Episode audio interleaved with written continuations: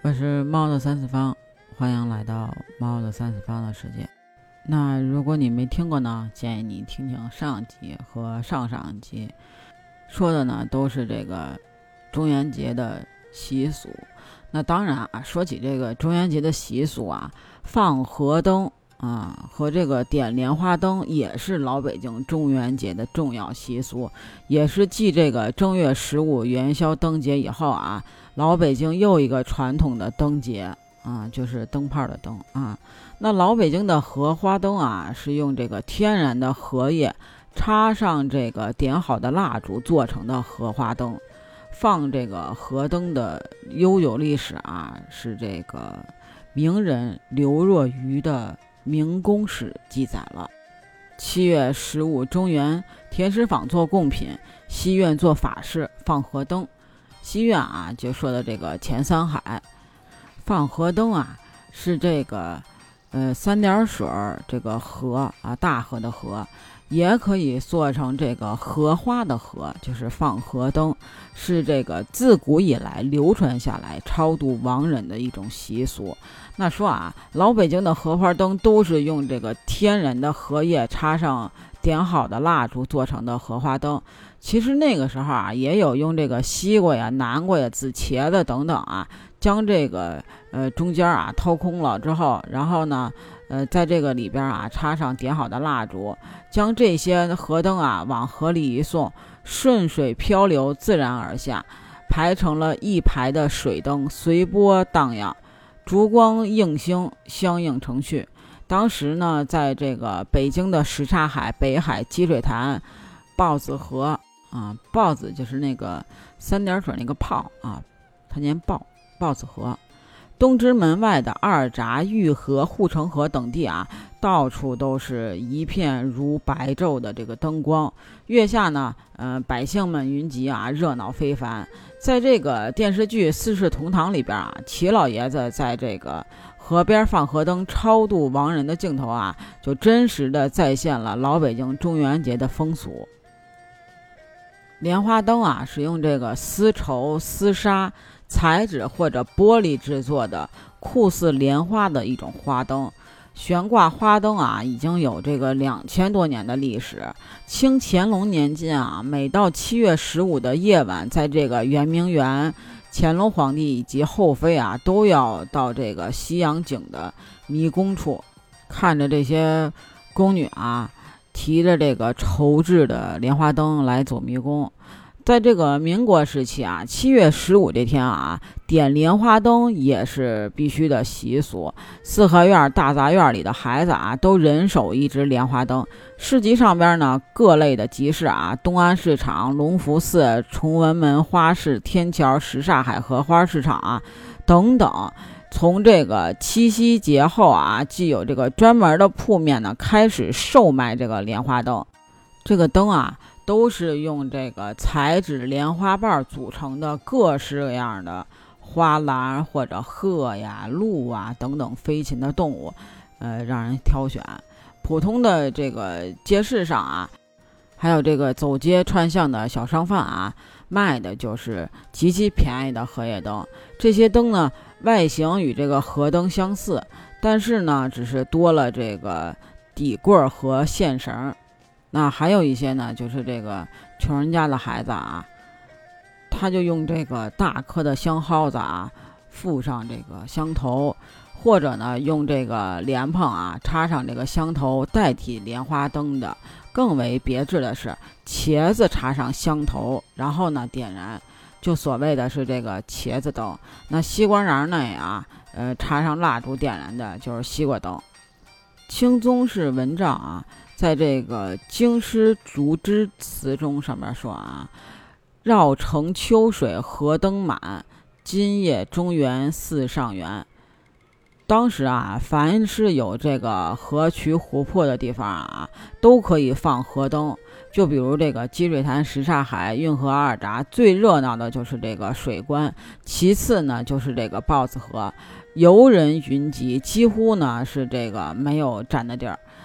还有的啊，就是被这个挤下水的，可见当时的盛况。那除了这个啊，还有就是送这个羊哈。农历的七月十五啊，也被称为这个送羊节，赠送的送，绵羊的羊啊。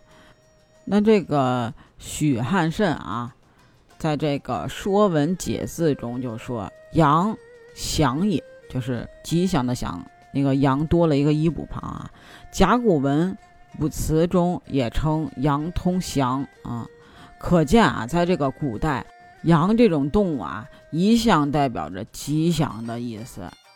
旧时的北京啊，和这个华北地区的农村啊，民间流行七月十五由这个外祖父啊、舅舅呀给这个小外甥送活羊的习俗。传说啊，这个风俗啊是与这个沉香劈山救母的传说有关。沉香劈香救母以后啊，要追杀虐待。这个其母的舅舅二郎神，二郎神呢，为了重修兄妹之好啊，和这个旧时之间的情谊啊，就每年七月十五呢，都要给这个沉香送一对活羊。据说呢，这是取二郎神和沉香之母杨这个字的谐音啊，就是姓杨的杨这个谐音。以重结两家之好，从此呢，民间呢就留下了舅舅送活羊的这个习俗。后来呢，逐渐演变成了就送了一对面羊。那中元节在老北京的这些习俗啊，这个风俗啊，咱今儿呢就是说完了。那当然了，它也有一些民间的禁忌，就比如说，呃，床头挂风铃这个啊，就是最好不要。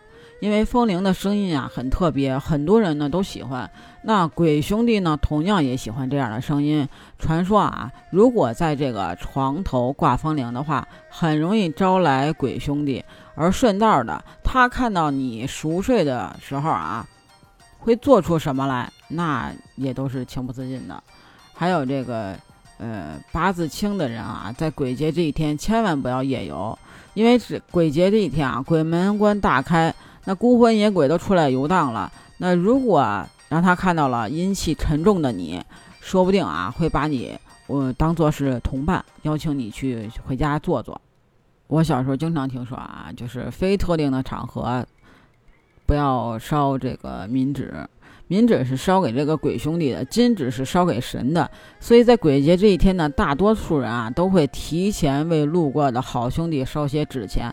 然后呢，等到隔天再来收拾这个残局，所以呢，这个烧冥纸的结果啊，只会招来更多的兄弟。